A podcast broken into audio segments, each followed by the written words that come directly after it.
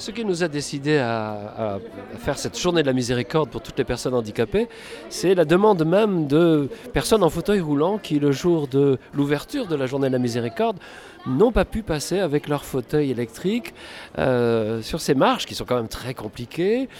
Alors on s'est dit, bah, il faut trouver une solution. Et on a choisi avec Père Meunier un, dimanche où on était tous libres. et puis on a proposé ça aux différents groupes du diocèse, tous les handicaps mélangés. Et puis aussi ceux d'Agen qui sont venus nous rejoindre. C'est l'occasion aussi de, faire de l'interdiocésain.